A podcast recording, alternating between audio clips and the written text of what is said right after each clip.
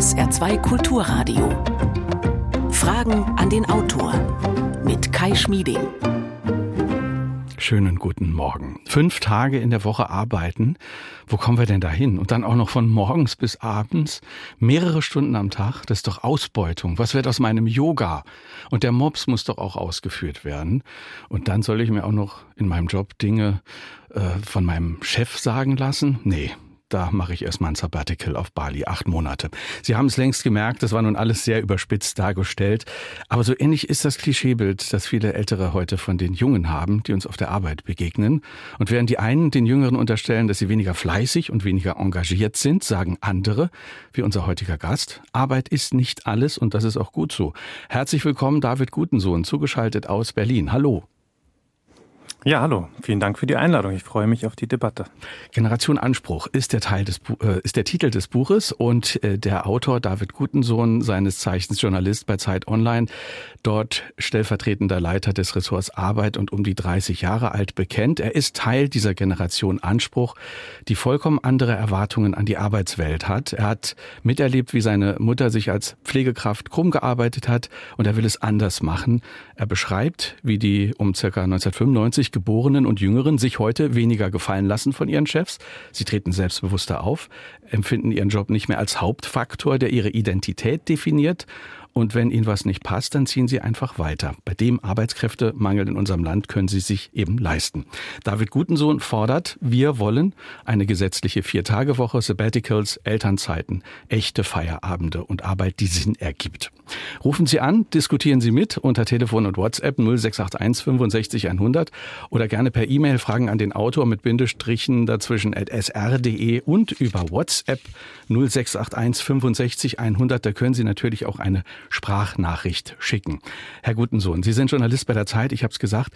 Wurden Sie auch schon mit diesen Zerrbildern konfrontiert auf der Arbeit? Also man hört das ja oft von Älteren, die Jungen seien im Grunde träge, Urlaub ist das Wichtigste und krank machen sie auch noch ständig. Also auf der Arbeit bei mir persönlich spielt das Thema keine so große Rolle. Wir sind ein sehr junges und auch diverses Unternehmen. Aber ich habe mich in den vergangenen Monaten und Jahren sehr oft ärgern müssen. Vor allen Dingen über Aussagen von Politikerinnen und Politikern und von Wirtschaftsvertretern. Da sprach Jens Spahn beispielsweise vom Freizeitpark Deutschland, Andrea Nahles vom Ponyhof oder Steffen Kampeter davon, dass man wieder mehr Bock auf Arbeit haben sollte. Auch Thomas de Maizière und andere haben der jungen Generation unterstellt, dass sie faul wären und nicht mehr arbeiten wollen würden. Ich teile diese Einschätzung deutlich nicht und ich finde, dass das tatsächlich ein pauschales Klischee über meine Generation ist. Ich kenne keinen jungen Menschen, der keine Lust auf Arbeit hat und deshalb habe ich mir tatsächlich mal die Einstellung zu Arbeit von jungen Menschen genauer angeschaut. Ich habe mit Expertinnen und Experten gesprochen, Studien und Umfragen analysiert und mich dann tatsächlich eher an Fakten anstatt an gefühlter Wahrheit orientiert. Mhm. Und da habe ich festgestellt, dass die Jungen sehr wohl anders arbeiten wollen, aber nicht arbeitsunwillig sind, dass die junge Generation, und dazu zähle ich mich auch, etwas leisten will, aber eben auch sagt, Arbeit ist nicht alles im Leben.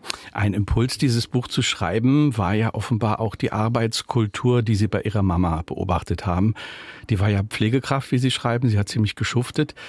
Inwiefern hat Sie das, ich sag mal, neutral beeindruckt, wenn Sie das mit angesehen haben?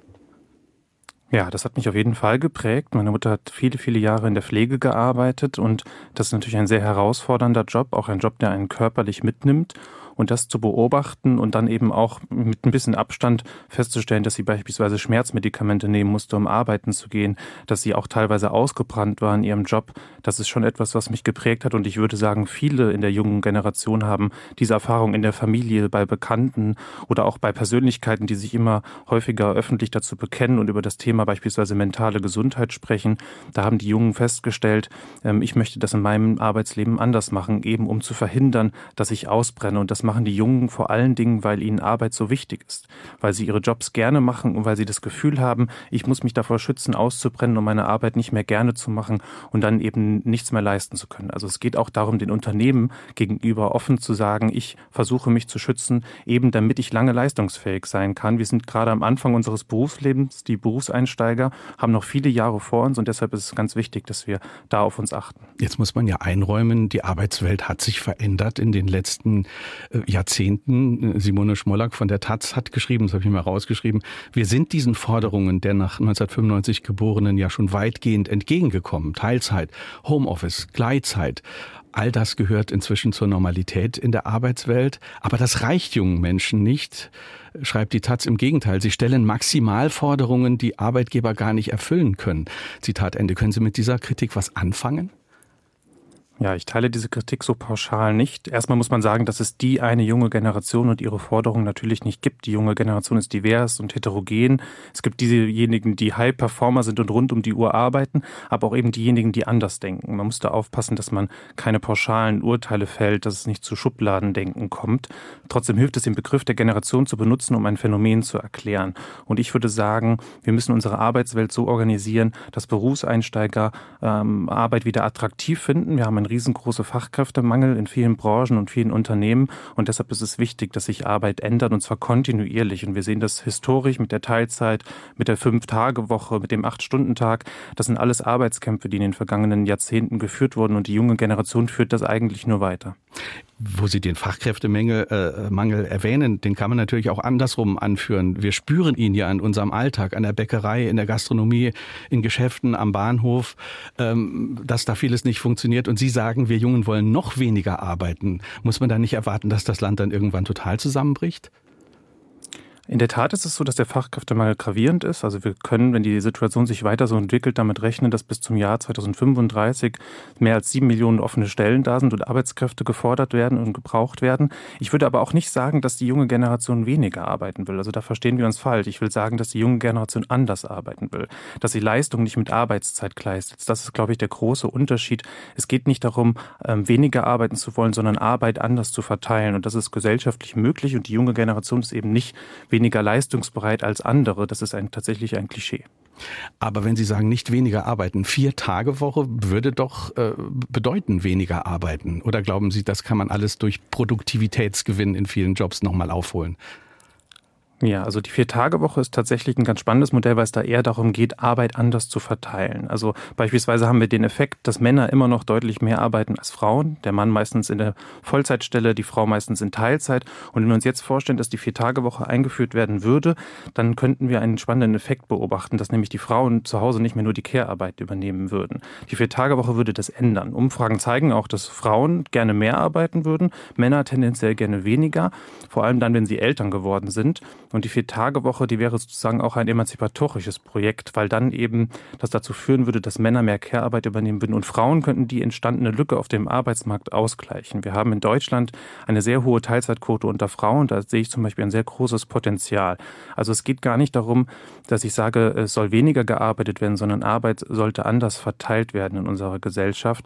Und die Vier-Tage-Woche, das haben Sie auch schon angesprochen, die könnte auch dazu führen, dass Arbeit effizienter wird. Schon jetzt kann man eben in den Pilotprojekten sehen. Es gab Pilotprojekte in Großbritannien, es gab ein Pilotprojekt in Portugal, dass äh, sich durch das, die Vier-Tage-Woche, wenn Unternehmen die umsetzen, einiges verändert. Also mehr als 90 Prozent der Unternehmen, die bei diesen Projekten mitgemacht haben, die wollen dabei bleiben, weil sie eben Arbeitsprozesse effizienter gestalten können. Und ein ganz spannender Effekt, den es da auch zu beobachten gibt, ist, dass es zu weniger Krankschreibungen kommt. Das heißt, dass die Angestellten seltener ausfallen, produktiver sind, mehr leisten können und auch zufriedener am Arbeitsplatz. Und das führt dazu, dass sie länger in den Unternehmen bleiben. Also es gibt gibt viele spannende ähm, mhm. Effekte, was die Vier-Tage-Woche angeht. Die Experten sagen natürlich, es gibt möglicherweise Jobs, die man auch in vier Tagen machen kann, wenn man das alles ein bisschen bald. Es gibt aber andere Bereiche wie den Gesundheits- und Pflegebereich. Da lässt sich die Produktivität nicht derart äh, steigern, dass eine Arbeitsverkürzung auf vier Tage ausgleichsfähig ist. Mhm. Äh, also Menschen müssen ja jeden Tag irgendwie gepflegt werden.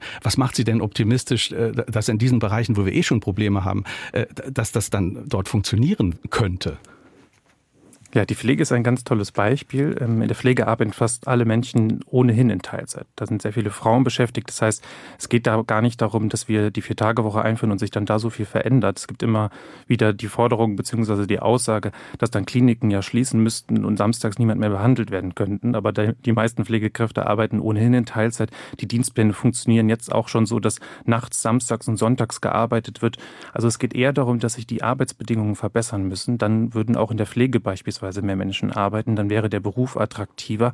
Und das sehen wir auch in den Umfragen. Also viele Menschen in der Pflege sagen, ich würde, wenn die Arbeitsbedingungen sich bessern, auch meine Arbeitszeit aufstocken. Und wenn natürlich die Vier-Tage-Woche der neue Standard ist, dann würden auch Leute, die jetzt in drei Tagen in der Woche arbeiten, ihre Arbeitszeit aufstocken. Also es gibt äh, gar keine pauschalen Urteile, die man fällen kann. Trotzdem würde ich sagen, Wir sollten nicht von heute auf morgen den Fehler machen und die gesetzliche Vier-Tage-Woche in allen Branchen und Berufen einordnen und, und, äh, und vorschreiben, sondern wir sollten die in Pilotprojekten, wie das jetzt auch geschieht, seit 1. Februar in Deutschland mit 50 Unternehmen testen, auswerten, wissenschaftlich begleiten und dann schauen, in welchen Branchen, in welchen Berufen macht das total Sinn.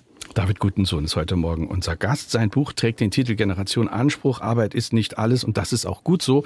0681 65 100 ist unsere Nummer. Wir hören eine erste Frage. Ich war als junger Mensch bei einer Sparkasse beschäftigt und alles wurde manuell bearbeitet. Es war noch die 48-Stunden-Woche und trotzdem waren wir zufrieden und der Krankenstand war niedrig. Macht diese technische Zeit die Menschen nicht einsam und krank, trotz des vermeintlichen besseren Lebens? Herr Gutensohn.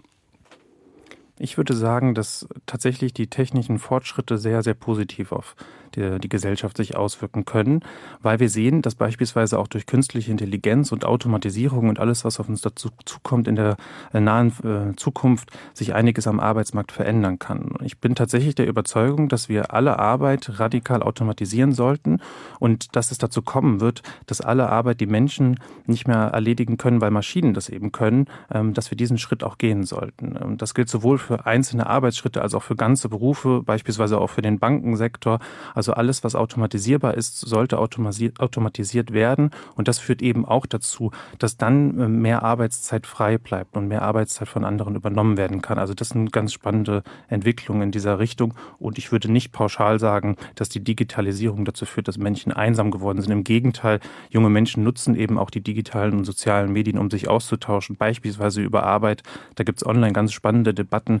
Da kommen auch Menschen zusammen. Wie ist das mit künstlicher Intelligenz in diesem Zusammenhang? Äh, sagen Sie mal konkret, welche Arbeitsgebiete sehen Sie denn, die diese äh, künstliche Intelligenz, äh, die der Roboter, sag ich mal, künftig besser machen kann als der Mensch? Mhm. Ja, dazu habe ich auch mit Expertinnen und Experten gesprochen und die sagen vor allen Dingen, der Bankensektor, beispielsweise auch der Anwaltsberuf, da kann viel automatisiert werden, wenn wir darüber sprechen, dass Anfragen gestellt werden, dass Anträge bearbeitet werden müssen, dass Gesetzesparagraphen nachgeschaut werden müssen. Wir sehen zum Beispiel Sekretariatsaufgaben, die in Zukunft von künstlicher Intelligenz übernommen werden können, Callcenter, die Kassen am Supermarkt. Also es gibt tatsächlich viele Arbeitsbereiche. Und auch in meinem eigenen Job ist es so, dass künstliche Intelligenz in Zukunft wahrscheinlich einige Dinge übernehmen kann, wenn wir darüber sprechen, Termine zu koordinieren, E-Mails zu schreiben, äh, Vorrecherchen zu machen. Also es gibt zum Glück genug Teile mein, meines Jobs, die nicht von einer künstlichen Intelligenz übernommen werden können, aber dann doch einige Arbeitsschritte, die zumindest dazu führen könnten, dass Arbeit erleichtert wird. Und das ist, glaube ich, etwas, was in vielen Branchen kommen wird. Das sagen auch die Expertinnen und Experten. Und das passt eigentlich ganz gut. Wir sollten uns auf diese Entwicklung freuen, denn wir haben eben diesen großen Fachkräftemangel und da kann es einfach nur helfen, wenn künstliche Intelligenz uns unterstützen kann. Bleibt denn in dieser Welt Welt auch, ich sage jetzt mal umgekehrt, genug Arbeit für uns äh, über. Der Mensch scheint ja Arbeit auch zu brauchen. Besteht nicht die Gefahr, dass der Mensch dann irgendwie träge wird und, und zu wenig zu tun hat und äh, zu wenig Möglichkeiten der Entfaltung hat, wenn, wenn Maschinen alles Mögliche übernehmen? Das glaube ich nicht. Also John Maynard Keynes, der hat mal gesagt, dass er glaubt, dass wir irgendwann nur noch 15 Stunden die Woche arbeiten, weil die Automatisierung so fortgeschritten ist.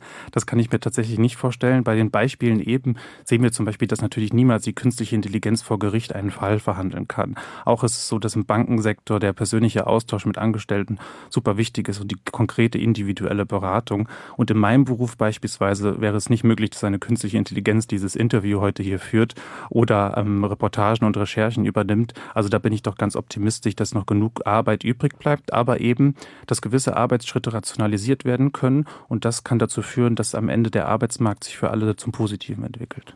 0681 65 100 ist unsere Nummer. Hier ist eine nächste Frage. Was muss sich am Rentenversicherungssystem ändern, um einerseits den neuen Arbeitszeitmodellen gerecht zu werden und andererseits der drohenden Armut im Alter zu begegnen? Herr Gutensohn. Ja, sehr, sehr wichtiger Punkt. Ähm, ich glaube tatsächlich, dass es eine gute Entwicklung ist, wenn wir das so organisieren, dass Menschen sich auch in der Rente noch etwas hinzuverdienen können und das weniger besteuert wird. Da haben wir positive Schritte gemacht. Und die Altersarmut zu bekämpfen ist ein sehr, sehr wichtiges Instrument, eben damit ähm, in Zukunft auch Leute in der Rente von ihrer Rente leben können. Das heißt, da muss sich politisch auf jeden Fall einiges verändern, was das Steuersystem angeht, was auch ähm, die Grundsatz, Grundrente angeht, die wir in Deutschland haben. Die ist beispielsweise zu niedrig. Da bräuchte es auf jeden Fall eine eine politische Investition in die Zukunft, dass wir eben auch sehen können, Leute müssen natürlich auch motiviert werden zu arbeiten, indem sie wissen, ich kann auch, habe später auch eine auskömmliche Rente und kann davon leben. Das ist tatsächlich ein sehr wichtiger Punkt. Es bleibt aber beim, beim grundsätzlichen Problem, ich bin kein Wirtschaftsexperte, aber wir haben ja einen Fachkräftemangel, wir haben zu wenig Menschen, die sehr, sehr wichtige Jobs in unserem Land machen müssen. Sagen Sie, dass wenn man die Arbeit äh, in dieser Hinsicht attraktiver machen würde, dass das das Problem lösen würde? Weil das Problem wird sich ja massiv verschärfen in den nächsten Jahren, wenn die sogenannten Boomer, äh, die in den 50er, 60er Jahren geboren wurden, wenn die in Rente gehen. Äh, wird das Problem dann nicht noch sehr viel größer, wenn wir nun alle noch weniger arbeiten? Ich glaube nicht, dass das Problem größer wird, denn es geht nicht darum, dass wir alle pauschal weniger arbeiten, sondern dass wir Arbeit fairer und anders verteilen. Und ich glaube tatsächlich, dass es ein sehr großer Hebel sein kann, wenn Arbeit wieder attraktiver wird, dass junge Berufseinsteiger motiviert dazu sind, in Unternehmen und in gewissen Branchen anzufangen, sich überhaupt noch vorstellen können, diese Ausbildung, diesen Studiengang oder diesen Job zu beginnen und anzufangen. Und ich glaube tatsächlich auch, dass Deutschland ja in einem internationalen Wettbewerb um Fachkräfte steht. Und da haben wir in Deutschland einen sehr großen Nachteil, nämlich die deutsche Sprache. Und das ist ein großer Vorteil, wenn deutsche Unternehmen sich fortschrittlich zeigen, ähm, bestimmte flexible Arbeitsmodelle, Homeoffice anbieten, eben um diesen Run um die Fachkräfte gewinnen zu können. Also tatsächlich ist es wichtig, dass Arbeit attraktiver wird und ich würde sagen, dass es die einzige Chance ist, um dem Fachkräftemangel entgegenzuwirken und dass der sich nicht dadurch verschärft, wenn wir jetzt auf flexible Arbeitszeitmodelle setzen, sondern im Gegenteil, wenn Arbeit attraktiver wird, dann zieht das auch mehr Menschen an und dann motiviert das auch mehr Menschen. Und wir haben ja auch schon über den Krankenstand Wohlstand und die Burnout-Quote beispielsweise gesprochen. Also wir müssen den Blick da ein bisschen weiten und müssen auch langfristig in die Zukunft denken, dass jemand, der gerade einen Job beginnt, auch in 20 und 30 Jahren noch in diesem Job arbeiten kann, auch zu diesem Pensum und dann nicht eben ständig ausfällt. Also ich verstehe Sie richtig, ein Heilmittel ist in Ihren Augen zum Beispiel auch mehr Zuwanderung?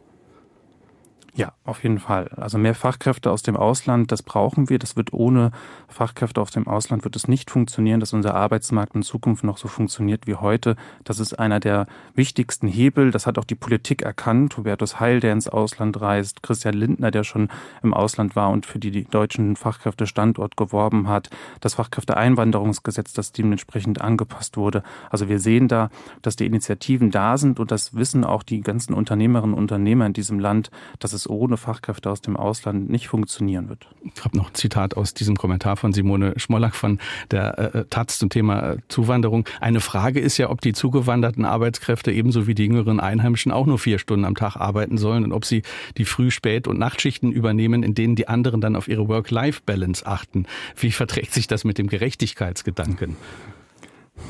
Ich glaube ja nicht, dass die äh, junge Generation nur vier Stunden am Tag arbeiten will und keine Nachtschichten übernimmt. Das passiert ja.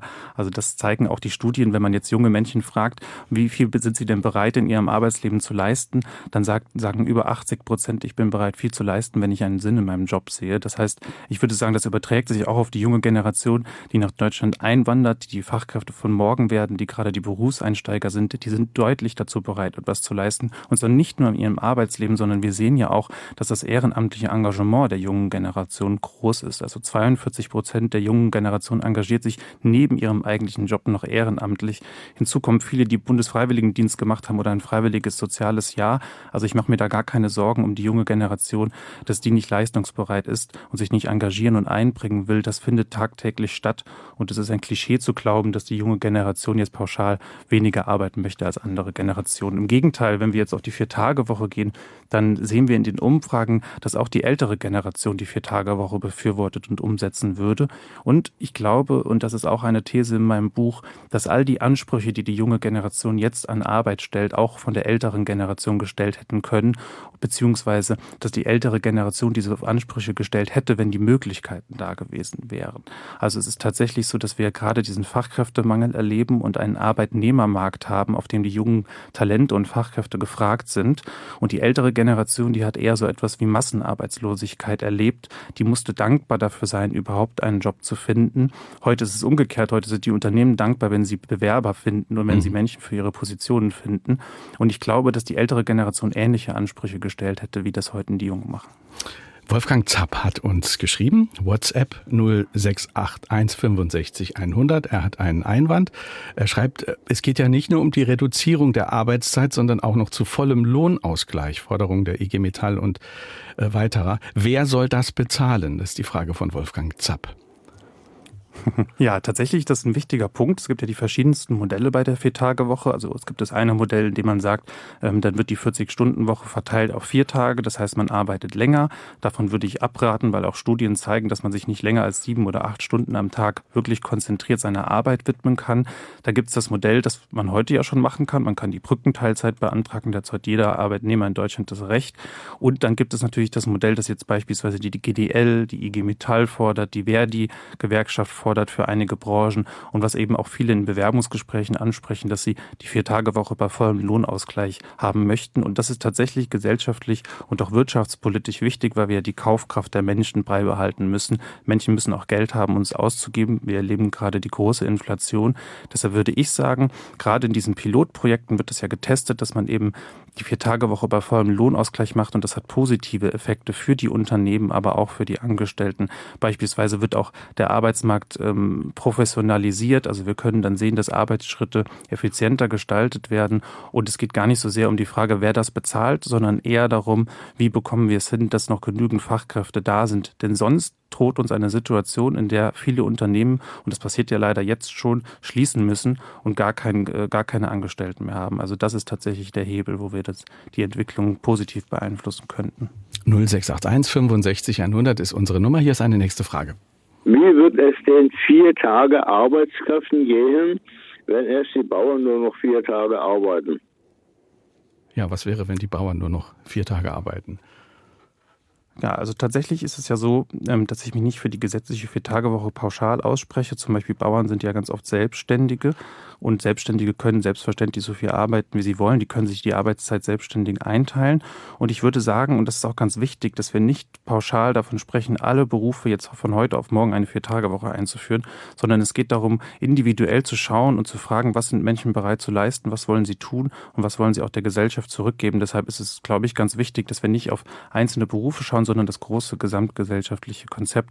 Und gerade die Bauern sind natürlich eine Gruppe, die sich sehr gut arbeitsrechtlich organisiert. Sie haben das in den vergangenen Wochen erlebt, wie viele Proteste stattfinden. Vor wenigen Tagen war noch der Frankfurter Flughafen blockiert. Also gerade die Bauern sind äh, sehr bekannt dafür, dass sie sich ähm, auch was, was arbeitsrechtliche Dinge angeht, zusammenschließen und für Fortschritte sich einsetzen. Also da mache ich mir tatsächlich keine Sorgen um die Landwirte in Deutschland, was das angeht. Es bleibt aber ja äh, Fakt, ähm, es bleibt Tatsache. Es gibt bestimmte Jobs, die sind nun mal ähm, fordernd. Da muss man sehr früh aufstehen äh, und die, die sind ein bisschen äh, unangenehm und vielleicht mag das nicht jeder machen, aber diese Jobs sind wichtig. Ein Kollege hat diese Woche zu mir gesagt, wo führt uns das denn hin, wenn zum Beispiel ja immer weniger Leute Bäcker sein wollen, also zwei Uhr nachts aufstehen. Das ist ja ein wichtiger Job. Und am Ende, um das zu kompensieren, dass, dass, dass wir das nicht mehr haben, importieren wir die Teiglinge dann aus China. Das ergibt ja irgendwie alles gar keinen Sinn, oder? Also wo, wozu führt uns das in unserem Land? Ja, das ist natürlich keine schöne Entwicklung, dass es bestimmte Berufe gibt, die einfach nicht mehr attraktiv sind, sowohl für Fachkräfte aus dem Ausland als auch für diejenigen, die jetzt Ausbildungsberufe anstreben. Das ist eine traurige Entwicklung und ich glaube tatsächlich, dass es utopisch ist zu hoffen darauf, dass junge Menschen sich einfach auf diese Stellen bewerben und diese Jobs ergreifen, sondern dass es wichtig ist, diese Arbeitsbedingungen attraktiver zu machen. Ich habe zum Beispiel im vergangenen Jahr länger mit einer Malerin gesprochen, die einen Betrieb hat in Schleswig-Holstein, die gesagt hat, boah, ich finde überhaupt keine Fachkräfte. Ich habe so lange jetzt schon offene Stellen ausgeschrieben, es bewirbt sich einfach niemand. Und wenn sich mal jemand bewirbt, dann passt diese Person überhaupt nicht in unserem Betrieb. Also ich habe da ein großes Problem. Und dann hat sie es so gemacht, dann hat sie ihre Angestellten zusammengetrommelt zu einer Mitarbeiterversammlung, hat sie ganz konkret gefragt, wie könnte sich Arbeit verbessern? Was wünscht ihr euch und was könnt ihr euch vorstellen? Was interessiert oder was führt dazu, dass auch andere Menschen sich für unseren Job wieder interessieren? Und da haben die gesagt, flexible Arbeitszeiten, dass ich auch in Gleitzeit vielleicht auch ein bisschen später mal anfangen kann und eine Viertagewoche. Und dann ist die Malermeisterin hingegangen und hat ihren Betrieb darauf eingestellt. Sie hat die Viertagewoche bei vollem Lohnausgleich eingeführt und heute kann sie sich vor Bewerberinnen und Bewerbern kaum noch retten. Ich hm. telefoniere regelmäßig mit ihr, weil ich das so spannend fand.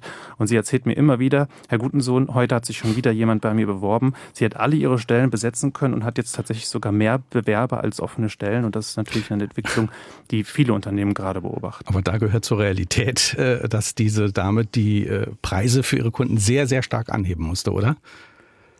Genau, sie musste ihre Preise anheben, aber moderat und sie hat das auch mit den Kundinnen und Kunden und mit ihren Partnern sozusagen besprochen und die hatten alle Verständnis dafür. Also die sind froh. Ich meine, jeder weiß, dass der gerade irgendwie eine Wohnung renovieren muss, der Malermeister braucht oder andere Menschen aus dem Handwerk beauftragen muss. Der weiß, ich bin froh, wenn ich überhaupt noch jemanden finde, der das macht und die sind dann auch bereit dazu, äh, ein bisschen mehr zu bezahlen. Das ist tatsächlich eine Entwicklung, die kommen wird, denn die Alternative wäre ja, dass man keinen Malermeisterbetrieb mehr findet, der die Renovierungsarbeiten übernimmt. Und das ist tatsächlich das Szenario, vor dem wir aufpassen müssen in unserer Gesellschaft, dass gewisse Branchen und Berufe, ich sage es mal ganz vorsichtig, aussterben oder zumindest so gering besetzt sind, dass die Wartezeiten darauf noch viel länger werden. Also ich mhm. glaube, es bleibt uns tatsächlich nichts anderes übrig, außer Arbeit attraktiver zu machen. Aber wenn Sie sagen, andere sollten sich daran ein Beispiel nehmen, haben Sie keine Angst vor weiter steigenden Preisen, vor, vor Inflation, die, die schlimmer wird? Ich glaube, dass sich das tatsächlich einpendeln wird, auch aufgrund der Tatsache, dass wir ja über einen vollen Lohnausgleich sprechen. Das heißt, die Menschen haben am Ende nicht weniger Geld in der Tasche, die können das Geld auch ausgeben und das ist tatsächlich ein sehr wichtiger Hebelpunkt, um eben dazu zu führen, dass die Inflation nicht noch weiter ansteigt. Also tatsächlich ist das ein Schritt, der unumgänglich ist, denn alles andere wird dazu führen, dass Betriebe in Deutschland Insolvenzen anmelden müssen, weil sie kein Personal mehr finden. Wir sehen das gerade in der Gastronomie und in der Hotellerie, dass viele Unternehmen sagen, ich muss dicht machen, weil ich niemanden finde. Und da ist es doch wichtiger, eher den Schritt zu gehen, Arbeit attraktiver zu machen.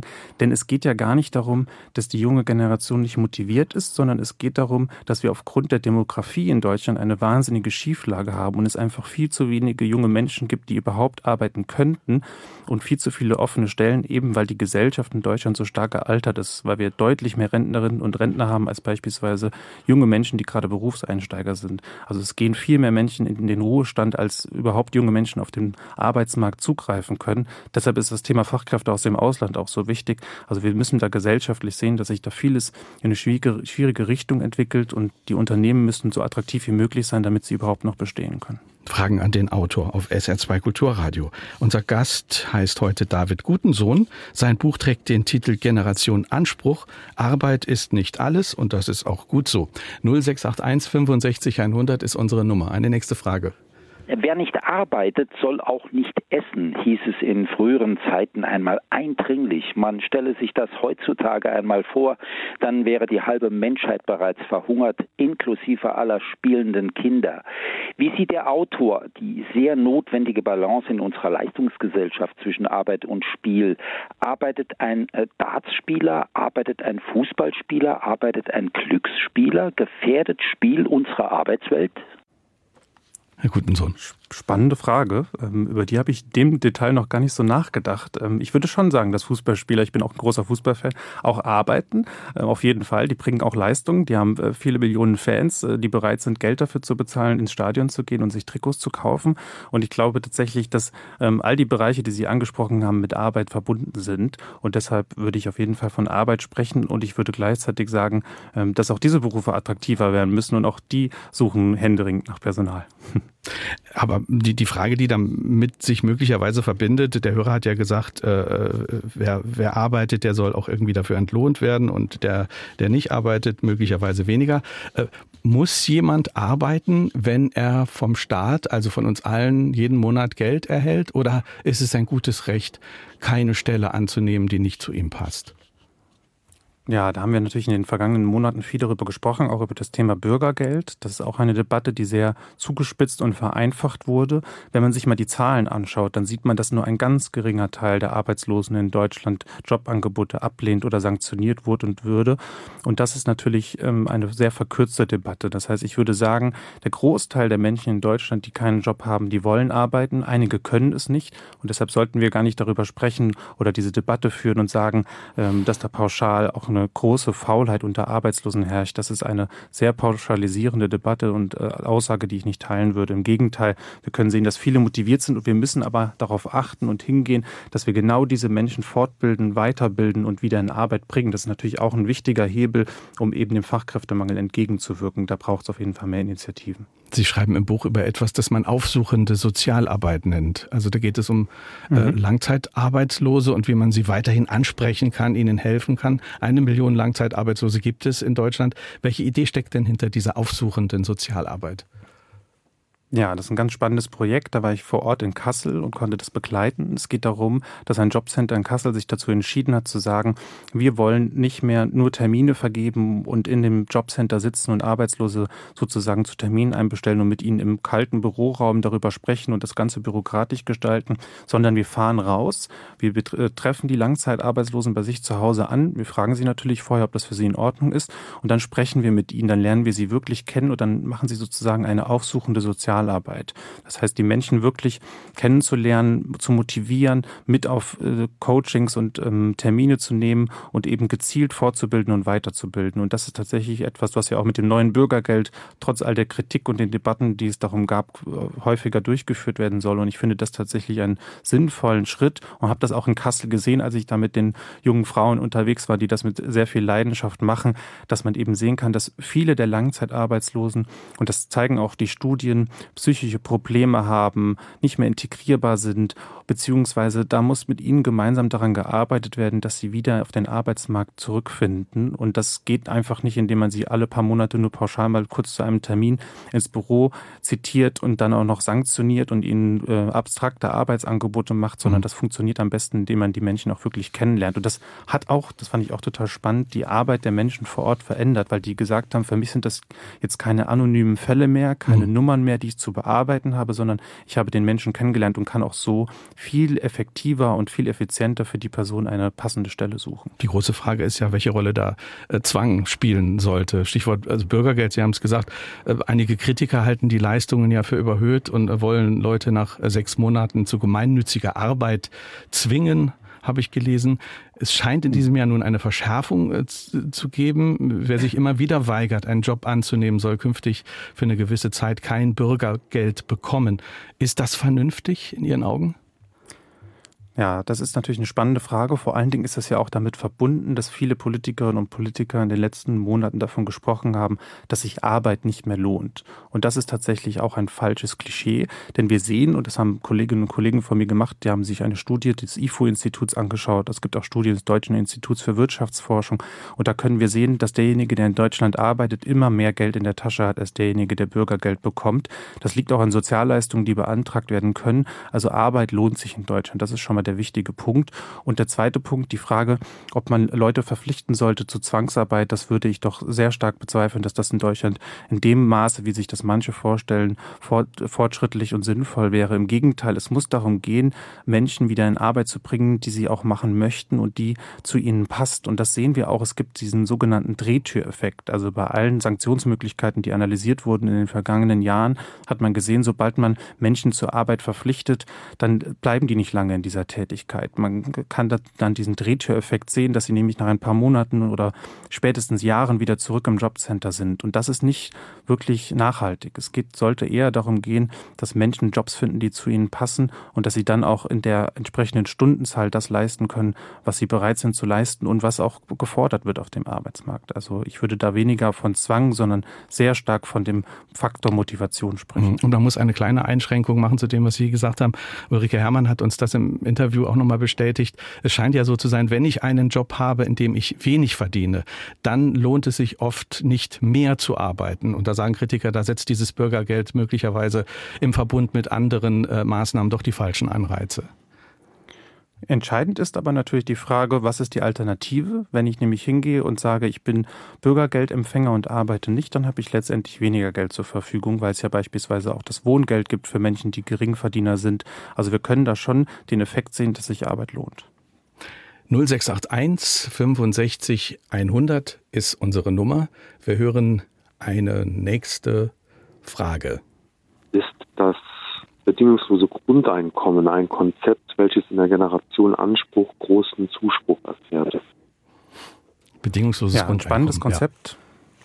Vielen Dank für die Frage. Ähm, ich persönlich finde das Grundeinkommen als Idee wirklich interessant und ich glaube auch, dass es nicht dazu führen würde, dass plötzlich Hunderttausende Menschen nicht mehr arbeiten würden. Das liegt alleine schon daran, dass Arbeit so stark mit Identität auch verknüpft ist. Ich glaube auch, dass sich viele Menschen beruflich umorientieren würden und dass sie auch Jobs machen würden, die sie wirklich gerne und gut tun können. Mich stören an dem Grundeinkommen aber zwei Dinge. Erstens ist mir unklar, wie genau das finanziert werden sollte. Das ist ein riesengroßer Eingriff in den Sozialstaat, ein sehr, sehr teures Projekt und die bisherigen Modelle und Finanzierungen, die überzeugen mich noch nicht zu 100 Prozent. Beispielsweise kann man das Ganze ja über eine höhere Umsatzsteuer finanzieren und die Effekte, die das wiederum auf die Wirtschaft hat, die sind mir noch zu wenig erforscht. Und zweitens muss man sich beim bedingungslosen Grundeinkommen, die Idee dahinter ist ja, dass jeder einen festen Betrag im Monat erhält, völlig bedingungslos, muss man sich auch fragen, ob es sozial gerecht ist, wenn auch Menschen das Geld bekommen, die das überhaupt nicht brauchen. Also auch diejenigen, die viel geerbt haben oder die anderweitig viel Geld verdienen. Also das sind Fragen, die noch offen sind. Ich finde aber die Pilotprojekte, die es gibt, die das bedingungslose Grundeinkommen testen, auch in Deutschland, sehr, sehr gut und spannend, begleitet die auch journalistisch. Und wir können auch sehen, dass das bedingungslose Grundeinkommen unter der Bevölkerung in Deutschland sehr populär ist. Und zwar unter den Älteren ähnlich populär wie unter den Jüngeren. Da gibt es eigentlich keine großen Unterschiede. Unterschiede. Und zwar ist die Mehrheit der Deutschen für ein bedingungsloses Grundeinkommen. Und das ist eine ganz spannende Entwicklung. Deshalb finde ich Pilotprojekte sehr, sehr wichtig. Aber ich mhm. persönlich würde mich jetzt nicht für ein Grundeinkommen aussprechen. Die grundsätzliche Frage ist ja, wozu, ich frage es nochmal, wozu nutzen die Menschen dann die frei gewordene Zeit? Also finden sie eine erfüllende Tätigkeit, die uns auch als Gesellschaft gut tut oder droht irgendwie eine allgemeine Lethargie und Deutschland verliert weltweit noch mehr den Anschluss als Land der Innovationen, sage ich jetzt mal ein bisschen zugespitzt. Ja, das würde ich nicht befürchten, dass das passiert. Im Gegenteil, wir sehen ja schon, dass der Anteil der jungen Generation, die sich ehrenamtlich engagiert, sehr, sehr groß ist. 42 Prozent tun das. Und ich würde auch sagen, dass sich dieser Anteil beispielsweise noch stark erhöhen könnte, wenn die Menschen mehr, mehr Freizeit hätten. Viele sagen das auch. Ich würde mich gerne politisch in Parteien, ich würde mich gerne ehrenamtlich bei der Tafel oder in anderen tollen sozialen Organisationen engagieren. Und gleichzeitig, und das müssen wir ja auch sehen, hört Arbeit ja nicht mit dem Lohnarbeitsleben auf, sondern man hat ja auch viele Verpflichtungen in dem Familienleben beispielsweise zu tragen, wenn wir über das Thema Care-Arbeit sprechen. Und all das könnte sozial gerechter verteilt werden, wenn wir jetzt beispielsweise die Vier-Tage-Woche in gewissen Berufen und Branchen einführen oder testen würden. Also ich glaube nicht, dass uns die Arbeit ausgeht und ich glaube auch nicht, dass eine Lethargie einsetzen würde, sondern ganz im Gegenteil, da wird natürlich viel Zeit frei, die die Menschen ähm, jetzt nutzen können für die wichtigen Aufgaben des Alltags, die sie haben und auch für soziales und ehrenamtliches Engagement. Die ältere Generation wünscht sich das ja immer. Wir sprechen ja auch oft über das Thema Pflichtdienst, sozialer Pflichtdienst für junge Menschen. Ich glaube tatsächlich, dass es sinnvoller ist, jungen Menschen auch den Raum zu ermöglichen, sich sozial zu engagieren. 0681 65 100 ist unsere Nummer. Wir hören eine nächste Frage. Was versteht der Autor unter Bullshit-Jobs, die man angeblich nicht mehr braucht? Bullshit-Jobs, darüber schreiben Sie. Das ist ja auch sozusagen ein geflügeltes Wort mhm. in, in, der letzten Zeit. Erklären Sie uns, was das für Jobs ja, sind. Ja, das stimmt. Ja, der Begriff Bullshit-Job, der wurde geprägt vom verstorbenen Anthropologen David Graeber. Und er meint damit Jobs, die wenig Sinn haben. Also Menschen, die ihre Arbeitszeit nur noch absitzen und sinnlose Aufgaben erfüllen. Wir hatten dazu bei Zeit Online im vergangenen Jahr einen Text, da haben wir Menschen dazu ihre Arbeitszeit gefragt und wie sie die verbringen. Und es war teilweise schockierend zu sehen, dass äh, manche Menschen im Homeoffice beispielsweise ähm, sehr, sehr wenig zu tun haben und die Arbeitgeber bekommen das überhaupt nicht mit. Die können ihre Arbeitszeit sozusagen sehr flexibel gestalten. Oder auch Menschen, die in Behörden arbeiten und uns berichtet haben, dass sie eigentlich nach zwei Stunden schon nichts mehr zu tun haben und ihre Arbeit deshalb auch nicht befriedigend finden. Also es gibt nicht nur Menschen, die überfordert sind in ihren Jobs, sondern eben auch Menschen, die unterfordert sind in ihren Jobs. Und das ist tatsächlich ähnlich gefährlich. Das eine kann zu einem äh, Burnout führen, das andere kann zu einem sogenannten Bore-out führen, also zu einem sozusagen zu einer Krankheit durch Langeweile. Und diese permanente Langeweile, die kann genauso ungesund sein wie Stress. Das zeigen Studien. Und deshalb glaube ich, dass wir Arbeit ganz radikal rationalisieren sollten. Wir sollten Arbeitsschritte, die die Menschen unterfordern, versuchen zu automatisieren. Und wir sollten auch mal eine klare Analyse darüber machen, welche Arbeitsschritte, und das muss auch übrigens jedes Unternehmen in Zeiten des Fachkräftemangels auch machen, auch mal ganz genau auf den Prüfstand stellen, für welche Arbeit braucht es eigentlich wie viel Zeit. Und die Unternehmen, die jetzt beispielsweise hingegangen sind und sagen, wir testen in Deutschland mal die Vier-Tage-Woche. Also da haben sich jetzt 50 Unternehmen ab dem 1. Februar dazu entschieden. Und einer der ersten Schritte, die diese Unternehmen jetzt machen, sind, dass sie hingehen und sagen, wir gucken uns mal die ganzen Arbeitsprozesse an, wir schauen mal, was sich da optimieren lässt. Und da ist ganz erstaunlich natürlich zu sehen, dass sich viele Arbeitsschritte ähm, sozusagen ersetzen lassen oder viele Arbeitsschritte deutlich schneller machen lassen, als das passiert. Und das ist, glaube ich, auch ein ganz wichtiger Hebel in Zeiten des Fachkräftemangels, dass wir mal ganz genau hinschauen, wie viel Arbeitszeit braucht es eigentlich für welche Aufgaben. Wir hören eine weitere Frage. Ich selbst bin seit 2018 in Rente und arbeite trotzdem immer noch in meinem Beruf. Allerdings in einer Vier-Tage-Woche. Und damit fühle ich mich sehr gut. Ehemalige Kollegen und andere Bekannte in meinem Alter kränkeln dagegen inzwischen oder sind schon verstorben. Ich wage daher zu behaupten, dass Erwerbstätigkeit nicht nur erfüllend sein, sondern auch fit halten kann. Voraussetzung ist natürlich, dass man nicht bis zur Erschöpfung arbeiten muss. Die Vier-Tage-Woche und das Homeoffice halte ich daher für einen großen Fortschritt. Herr Gutensohn, Ihre Reaktion. Ja, vielen Dank für für Ihren Anruf. Ähm, ganz wichtiger Punkt tatsächlich. Das ist etwas, was wir in Umfragen und Studien auch sehen können, dass Menschen, die in der Vier-Tage-Woche arbeiten, zufriedener und ausgeglichener sind. Und das ist ja auch tatsächlich ein sehr, sehr wichtiger Hebel, den wir anpacken können. Wenn wir nämlich dazu führen, dass Arbeitsbedingungen attraktiver werden, dann können Menschen auch länger arbeiten. Also ich halte es beispielsweise für illusorisch, dass ich mit Mitte 60 in Rente gehen kann in Zukunft. Dann ist es doch besser, wenn wir die Arbeitswelt so organisieren, dass man zu diesem Alter dann nicht ausgebrannt ist, nicht völlig fertig ist, sondern man wirklich auch noch Jahre hat, in denen man arbeiten kann. Meine Mutter, ich hatte es ursprünglich schon mal erwähnt in der Sendung, die hat lange in der Pflege gearbeitet und ist im vergangenen Jahr in Rente gegangen. Äh, sie hatte sich vorgenommen, erstmal nur zu reisen, ihre lange Leseliste abzuarbeiten und sich um sich selbst zu kümmern. Und dann hat sie aber nach wenigen Wochen in der Rente festgestellt, hm, das funktioniert für mich so nicht. Ich brauche ein Ehrenamt, ich brauche auch einen Minijob, ähm, eben weil sie Arbeit braucht und ohne die Arbeit auch in eine Art Loch fallen würde. Also Arbeit ist bei ihr beispielsweise sehr stark Teil, äh, Teil ihrer Identität. Und ich glaube, dass wir tatsächlich die Arbeitsbedingungen so verbessern können, dass mehr Menschen im Alter auch noch arbeiten können, wenn sie das wollen. Wichtig ist nur, dass Menschen eben eine Rente Rente haben, die sie nicht dazu zwingt zu arbeiten im Alter. Heute ist es ja in Deutschland so, äh, habe ich in Ihrem Buch äh, nochmal nachgelesen, dass viele Menschen früher in Rente gehen, als es gesetzlich vorgesehen ist. Aus dem Buch habe ich die Zahl, äh, Frauen gehen im Schnitt mit 64,2 Jahren in den Ruhestand, Männer mit 64,1 Jahren. Dabei hm. reden wir vom Durchschnitt. Also viele Menschen gehen deutlich früher in Rente und diese Zahl steigt. Vielleicht erklären Sie es nochmal. Wie könnte denn eine Vier-Tage-Woche ganz konkret zu einer sinnvolleren Lebensarbeitszeitverteilung führen, dass Menschen, die sagen können, ich möchte aber noch länger arbeiten, möglicherweise aber in ihrem jüngeren Erwerbsleben äh, etwas weniger arbeiten und dann dafür mehr, was weiß ich, für die Familie machen?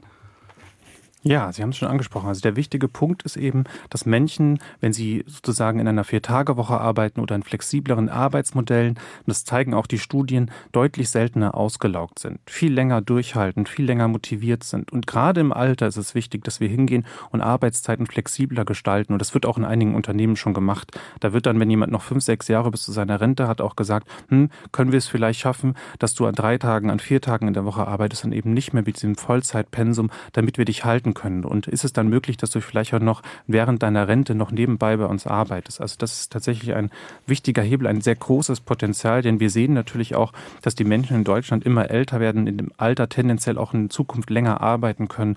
Und wenn wir Jobs so gestalten, dass sie ähm, sozusagen bessere Arbeitsbedingungen haben, dann können Menschen wie die Anruferin eben sagen, oh, ich fühle mich eigentlich noch fit, ich finde sogar, dass Arbeit mich gesünder macht und können dann eben länger arbeiten. Und das ist tatsächlich eine Entwicklung, die wir ähm, ja, zu der wir nur positiv gestimmt sein können und die wir in Zukunft auch fördern sollten, staatlich. Auch was Zuschüsse angeht, beispielsweise das von, vom Staat äh, in Richtung Arbeitgeber. Da gibt es viele Möglichkeiten, um dafür zu sorgen, dass eben nicht wie jetzt viele Menschen schon mit Anfang 60 in Rente gehen. Erstens, weil sie ausgelaugt sind und zweitens, weil es sich auch finanziell lange Zeit nicht gelohnt hat, überhaupt noch neben der Rente nebenbei zu arbeiten. Das würde bedeuten, flexible Renteneintrittszeiten, also Handwerker zum Beispiel mit 60 hm. Jahren, ne? Dachdecker vielleicht noch früher, Lehrerin. Ja, genau. Die Lehrerin mit Beispiel, 65 Jahren und der Journalist dann wie Sie vielleicht erst mit 70.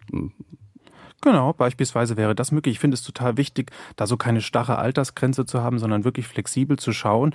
Und ich finde es dann auch wichtig, dass wir das Thema Weiterbildung und Umschulung angehen. Also Sie haben den Handwerker angesprochen oder wenn wir jetzt von der Dachdeckerin sprechen, warum bieten wir der nicht mit Mitte 50, mit Anfang 60 an oder vielleicht sogar schon früher, den Betrieb zu leiten oder beispielsweise in Führungsverantwortung zu kommen oder die Dienstpläne zu schreiben oder Teile ihres Jobs im Homeoffice zu machen. Also da gibt es ja Entwicklungen, wo wir sagen können, wenn wir da früh genug genug hingehen und Menschen weiterbilden und ausbilden, vielleicht auch in anderen Funktionen, dann können die auch Aufgaben übernehmen, die weit über das Rentenalter hinausgehen. Und das finde ich tatsächlich eine positive Entwicklung. Und das ähm, wird ja auch versucht jetzt. Also wir gehen ja immer in Richtung mehr Weiterbildung im Alter zu ermöglichen. Und das finde ich tatsächlich wichtig. Wir sprechen da auch über das Thema Quereinstieg. Also es ist natürlich auch möglich, dass wir sagen, dass Menschen ab einem gewissen Alter sich komplett umschulen und einen anderen Job machen, beispielsweise dann mehr Bürotätigkeiten übernehmen, mehr in die Richtung Dienstleistung gehen, anstatt ähm, auf dem Dach zu arbeiten oder auf dem Bau. Also das ist tatsächlich auch ein wichtiger Hebel, den wir sehen können. Das ist äh, noch ein bisschen ähm, am Anfang, würde ich sagen, weil die Wechselbereitschaft unter älteren Angestellten deutlich geringer ist als beispielsweise unter jüngeren, aber auf jeden Fall ein Effekt und ein Hebel, ähm, der auch helfen kann, um die Fachkräftemangellücke in Zukunft zu schließen. 0681 65 100 ist unsere Nummer. David Gutensohn ist heute unser Gast. Sein Buch trägt den Titel Generation Anspruch. Arbeit ist nicht alles und das ist auch gut so. Hier ist eine nächste Frage. Wie verändert sich die nächste PISA-Studie, wenn die Erzieher und die Lehrer nur noch vier Tage arbeiten? Herr Gutensohn, erklären Sie. Erzieherinnen und Erzieher? ja. ja. Sehr gerne. Erzieherinnen und Erzieher arbeiten tatsächlich heute schon größtenteils in Teilzeit. Also da gibt es gar keine so große Entwicklung. Auch unter Lehrern und Lehrern ist Teilzeit ein sehr beliebtes Modell. Und ich würde nicht sagen, dass sich das per se erstmal auf die äh, Leistung der Schülerinnen und Schüler auswirkt. Da müssen wir im Bildungssystem ganz andere Baustellen angehen, um das zu beheben. Ich möchte noch auf einen Punkt aus dem Buch äh, zu sprechen kommen, den ich ganz interessant finde. Ein, ein Phänomen, den, das, das Sie unter jüngeren Menschen beobachten. Es gibt heute viele, äh, die verfolgen von vornherein das Ziel, arbeiten, dabei genug Vermögen anhäufen, möglichst schnell, um möglichst schnell dann auch nicht mehr arbeiten zu müssen. Frugalisten. Äh, beschreiben Sie das, was diese Leute machen. Die nehmen ein ziemlich karges Leben dafür in Kauf, oder? Ja, tatsächlich. Das ist das sogenannte Fire Movement, das es auch gibt. Das sind, das sind junge Menschen, aber auch schon etwas ältere, die sich dazu entschieden haben, in möglichst kurzer Zeit möglichst viel Wohlstand aufzubauen, um dann eben früher aufhören können zu arbeiten. Also da hatten wir auch schon Interviews zu bei Zeit Online, wo wir mit Menschen gesprochen haben, die sich dazu entschieden haben, sehr früh sehr viel zu arbeiten, auch meistens in gewissen Branchen. Also wir reden da über den Bankensektor, über die IT, ähm, über Anwältinnen und Anwälte, die dann sogenannte High Performer sind und die ersten 20 Berufsjahre Jahre sehr, sehr viel arbeiten und das Geld, das sind auch radikal sparen. Also die verbinden das mit einem interessanten Sparplan, indem sie nämlich sagen, in diesen 20 Jahren versuche ich auch so wenig wie möglich auszugeben und beispielsweise, was die Mieten angeht, dafür zu sorgen, dass ich mich damit zurechtfinde, dass ich weniger Wohnraum als andere habe. Die gehen selten auf Konzerte oder ins Kino, die kaufen sich keine Weihnachtsgeschenke oder wenige Weihnachtsgeschenke nur und die achten stark darauf, so viel Geld wie möglich zu sparen. Die haben also alle eine sogenannte Sparquote im Monat, die sie erfüllen wollen. Mhm. Und wenn Sie das für einen langen Zeitraum machen und das Geld beispielsweise in Aktien investieren, dann kann das funktionieren, dass die dann mit 50 Jahren in Rente gehen. Ich persönlich finde das Modell nicht so attraktiv. Erstens kann das auch zu einem Burnout führen und zweitens äh, würde ich auch gar nicht mit 50 Jahren schon aufhören wollen zu arbeiten. Aber es gibt Menschen, die das verfolgen und ähm, aber gleichzeitig auch ein Risiko eingehen natürlich, weil man weiß natürlich nie, wie lange man lebt und dann hat man vielleicht mit 40 Jahren ähm, den Herzinfarkt und hat aber davor viele Jahre gearbeitet ja. und dann hat man von all dem Wohlstand und von all dem, was man sich erhofft hat, eigentlich am Ende nichts. Machen Sie mal äh, das noch ein konkreteres Beispiel. Wie, wie viel hat dann zum Beispiel so jemand angespart im Schnitt? Also die Menschen, mit denen Sie gesprochen haben. Äh, äh, ab wann sagen die, okay, das reicht, jetzt, jetzt mache ich gar nichts mehr, jetzt, jetzt, jetzt genieße ich meinen frühen, meine frühe Rente? Ja, da gibt's glaube ich, nicht diese eine Summe, aber das sind Menschen wirklich, die ähm, sehr, sehr viel netto verdienen und die wirklich versuchen, im Monat 1.000, 2.000 Euro wirklich anzulegen in Aktien und die dann davon auch hoffen, die haben unterschiedliche Sparziele. Das liegt natürlich auch damit zusammen, wie hoch ist denn eigentlich der Lebensstandard, den die Menschen für sich erhalten wollen. Aber die rechnen schon damit, dass sie deutlich mehr als 100.000 Euro brauchen, plus die Eigentumswohnung in der Großstadt oder ein Haus, für das sie dann abbezahlt haben und dann keine Miete mehr zahlen müssen, um dann eben davon leben zu können. Da gibt's dann die einen, die sagen, ich will will dann ab 50 nur noch auf Weltreise gehen. Da gibt es aber die anderen, die sagen, ich möchte mich dann irgendwie noch ein bisschen selbstständig machen und ein Buch schreiben. Also ganz viele verschiedene Lebensentwürfe. Das sind aber vor allen Dingen Menschen, die das jetzt geplant haben. Ob sie das auch alle schaffen, das wissen wir nicht. Das äh, würde ich aber in meinem journalistischen Leben auf jeden Fall gerne begleiten wollen und die, die Menschen in 20 Jahren nochmal fragen, wie sieht es eigentlich aus? Wir haben eine weitere Hörerfrage. Ja, also ich bin jetzt 75, bin mit 60 in Rente gegangen und habe zehn Jahre in der Nachmittagsbetreuung dann bei den Kindern in der Grundschule gearbeitet, habe jetzt äh, fünf Jahre eine alte Dame mitgepflegt und jetzt mache ich Leseoma in der Grundschule. Und ich finde das so toll und mir geht so gut. Und ich finde, dass viel mehr Leute, die in Rente sind und sich noch fit fühlen, doch sowas machen, sowas Soziales mit Kindern. Und bei uns fehlen so viele Lehrer und da finde ich das so gut. Und es tut einem richtig gut. Herr Gutensohn, bestätigt Sie das ein bisschen? Ja. Auf jeden Fall. Toll, dass Sie das machen. Ähm, Respekt dafür. Und ähm, ähnlich wie bei meiner Mutter sehe ich, dass es erstens nicht nur wichtig ist für den Arbeitsmarkt, wichtig ist für die Unternehmen, in Ihrem Fall auch wichtig für die kleinen Kinder, die Sie betreuen, sondern eben auch für die Menschen, die das selber machen. Also ich glaube, dass das tatsächlich ein sehr unterschätzter Faktor ist, wie glücklich Arbeit und wie zufrieden Arbeit auch machen kann. Vor allen Dingen im Alter, wenn man sich die Arbeit frei einteilen kann, wenn man auch zu Dingen Nein sagen kann und eben nicht in Vollzeit alles machen muss. Und das ist wirklich ein tolles Beispiel und sowohl ehrenamtlich ehrenamtliches Engagement als auch Minijobs im Alter. Da sollten wir wirklich stark drauf setzen, gerade in einer immer älter werdenden Gesellschaft. Und ja, Ihr tolles Beispiel, man hört das richtig in Ihrer Stimme, wie glücklich und zufrieden Sie damit sind. Das zeigt, dass sich das doch positiv entwickeln kann. Ich würde gerne nochmal nachfragen. Ihre Mutter ist äh, eine ganz andere Generation mit anderen Vorstellungen von der Arbeitswelt. Und Sie haben selber äh, beschrieben im Buch, wie sie geschuftet hat äh, in, in der Pflege.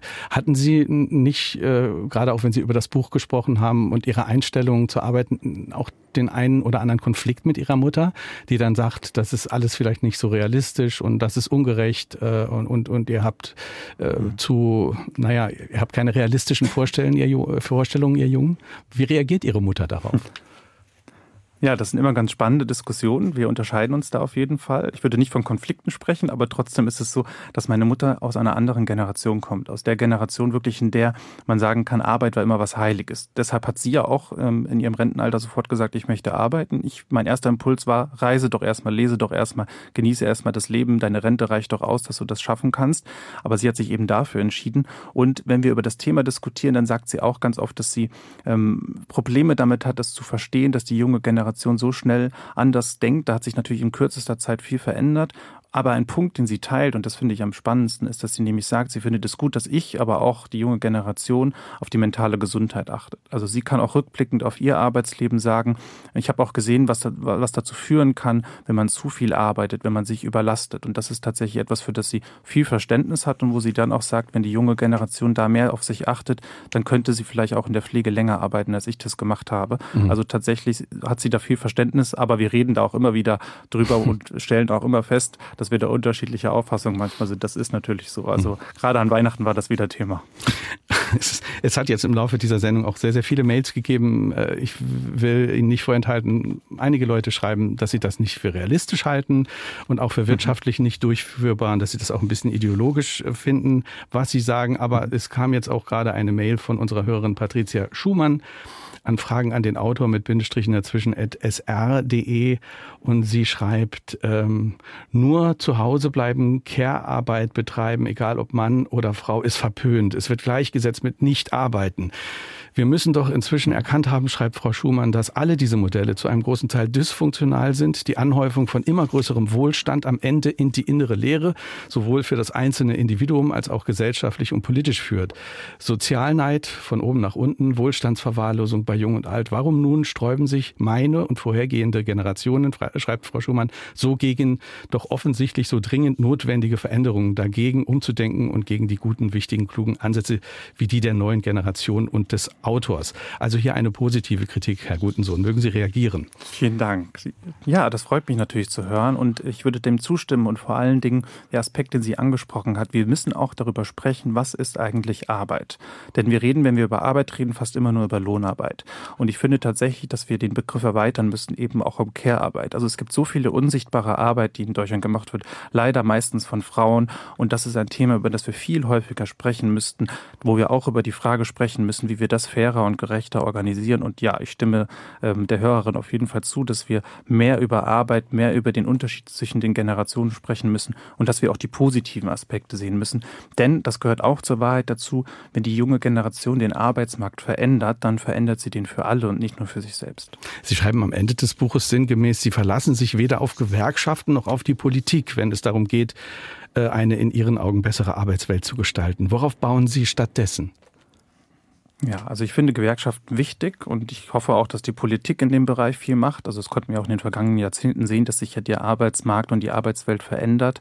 Aber ich glaube, dass der größere Hebel gerade bei der jungen Generation auch in konkreten Bewerbungsgesprächen, in den Situationen in Unternehmen sozusagen vorherrscht. Also wir können sehen, dass die junge Generation schon jetzt die Unternehmen verändert, sowohl was die Arbeitszeit beispielsweise angeht, die Flexibilität, das Homeoffice, aber eben auch die Maxime, die in Unternehmen herrscht. Also wenn sich heute ein Chef noch rassistisch oder sexistisch äußert, dann kommt er in große Schwierigkeiten und Probleme, weil die junge Generation das auch nicht mehr so hinnimmt, wie früher vielleicht das äh, noch eher leichter ähm, sozusagen gemacht wurde. Und da sehen wir schon, dass sich der Hebel nicht nur von der Politik kommt und auch nicht nur von den Gewerkschaften kommt, sondern jedes einzelne Unternehmen verändert sich, was das angeht. Und das finde ich eine positive Entwicklung. Es gibt nicht mehr diese eine große Arbeiterbewegung, aber es gibt ganz viele kleine Bewegungen. Und Sie setzen auch darauf, dass Sie äh, die, die Macht haben, allein weil, weil die Betriebe sich das heute nicht so stark aussuchen können, wen, wen sie da einstellen. Es gibt einfach so wenige Menschen. Die Frage ja. ist halt, wozu das dann genau. führt dauerhaft, ob die Wirtschaft dann nicht ähm, äh, dann doch darunter sehr stark leiden wird. Ja, also es geht natürlich einerseits um den Fachkräftemangel, aber eben, Sie haben es schon angesprochen, auch um das Thema Macht. Also wir reden da erstens darüber, dass natürlich ähm, junge Menschen wissen, dass sie auf diesem Arbeitsmarkt gebraucht werden und zwar auch im Angestelltenverhältnis, aber eben auch die Führungskräfte von morgen sind. Also das ist tatsächlich auch etwas. Also wir sehen, wie sich die Werte so ein bisschen verändern und wie auch junge Führungskräfte jetzt und auch in Zukunft natürlich den Arbeitsmarkt verändern werden. Und mhm. ich glaube, dass das eine positive Entwicklung ist. Wir müssen da eigentlich gar keine Neiddebatten führen. Wir mhm. sollten da eigentlich froh darüber sein, dass sich die Situation so gut entwickelt. Dankeschön, David Gutensohn. Herzlichen Dank für dieses Gespräch und schöne Grüße nach Berlin. Ja, vielen Dank. Schöne Grüße nach Saarbrücken. David Gutensohn, Generation Anspruch. Arbeit ist nicht alles und das ist auch gut so. Das ist der Titel des Buches. Es erscheint übermorgen im Ökom Verlag. 192 Seiten, kosten 22 Euro. Ich sage noch die Gewinner. Jutta Groß aus Saarlouis, Eberhard Merck aus Köln und Patricia Schumann aus Saarbrücken. Mein Name ist Kai Schmieding. Danke herzlich fürs Zuhören. Wünsche einen schönen Sonntag. Tschüss, bis bald.